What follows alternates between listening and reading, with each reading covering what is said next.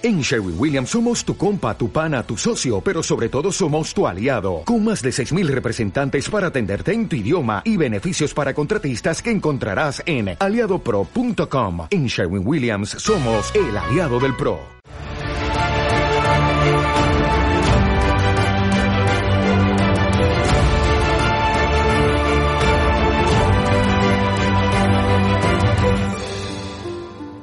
Windumanoz, podcast de fantasía, ciencia ficción y terror.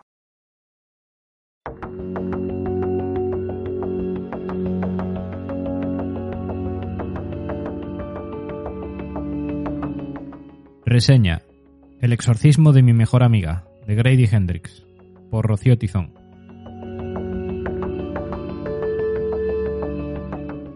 En esta nueva obra, tal y como ocurrió en Guía del Club de Lectura para Matar Vampiros, Grady Hendrix consigue engañarnos por completo.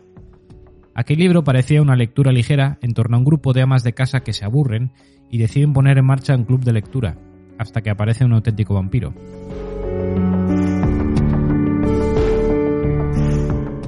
En El exorcismo de mi mejor amiga pasa algo parecido.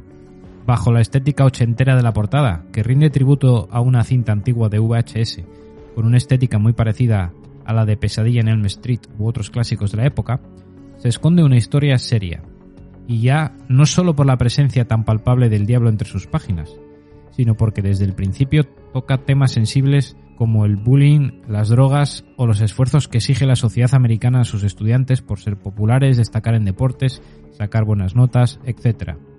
Y si a todos estos problemas reales le añadimos una posesión infernal en plena ebullición adolescente, donde las presiones por ser perfectas crecen en las chicas, pues tenemos una novela enormemente adictiva, con la que el autor consigue engancharnos desde las primeras páginas.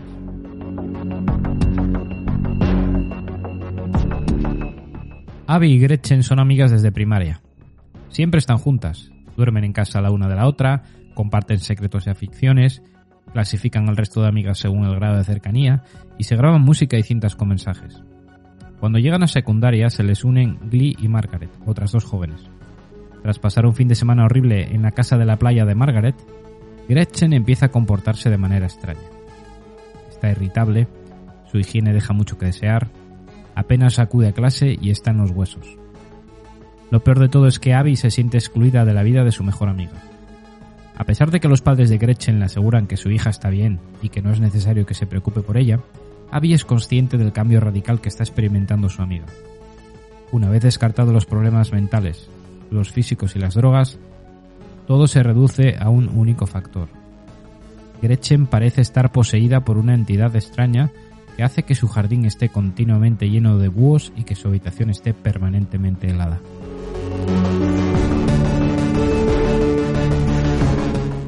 Hay quien describe este libro como un cruce entre Eternamente Amigas y El Exorcista. Solo que en este caso también encontramos ecos de otros autores como Stephen King o Bret Easton Ellis. No es solamente un caso de posesión demoníaca, es un reflejo triste de la adolescencia de la clase media alta americana.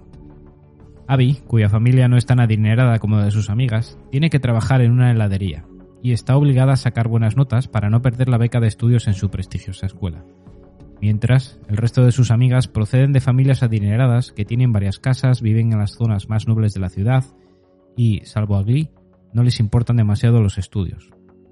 Junto a los complejos adolescentes como la obesidad, el estado de la piel, la forma de vestir, etc., se juntan las preocupaciones religiosas y metafísicas como el estado de Gretchen. Lo que viene a ilustrar esa presencia demoníaca no es solo la mera posesión en sí.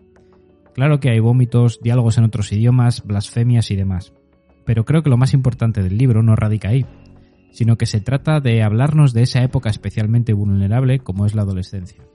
Las jóvenes no solo se ven expuestas a presencias diabólicas, sino también a las expectativas que sus familias y la sociedad en general esperan de ellas. Son hijas perfectas, rubias altas y con el pelo impecable. Margaret no es así, pero sus padres pueden pagar tratamientos de belleza, como le ocurre a Abby, a quien su mejor y millonaria amiga le regala el mejor maquillaje que encuentra en las tiendas. Y no solo son presiones por parte de la familia, sino también de los amigos y de los chicos con los que comienzan a salir.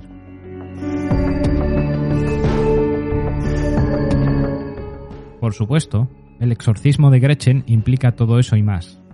Abby, la modesta y humilde, la que sufre en ocasiones las burlas de sus amigas, es la única que se queda al lado de su antigua amiga, mientras ésta se dedica a sembrar el caos por la escuela, malmeter entre la gente y lograr que la acusen a ella de tenencia de drogas, lo que puede hacer que termine en una institución mental.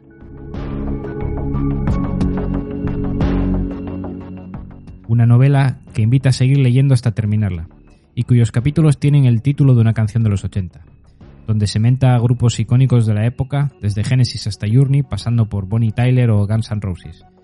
Una novela que contiene grandes dosis de terror y también grandes cantidades de amistad inquebrantable puesta a prueba por el demonio y también por el paso del tiempo.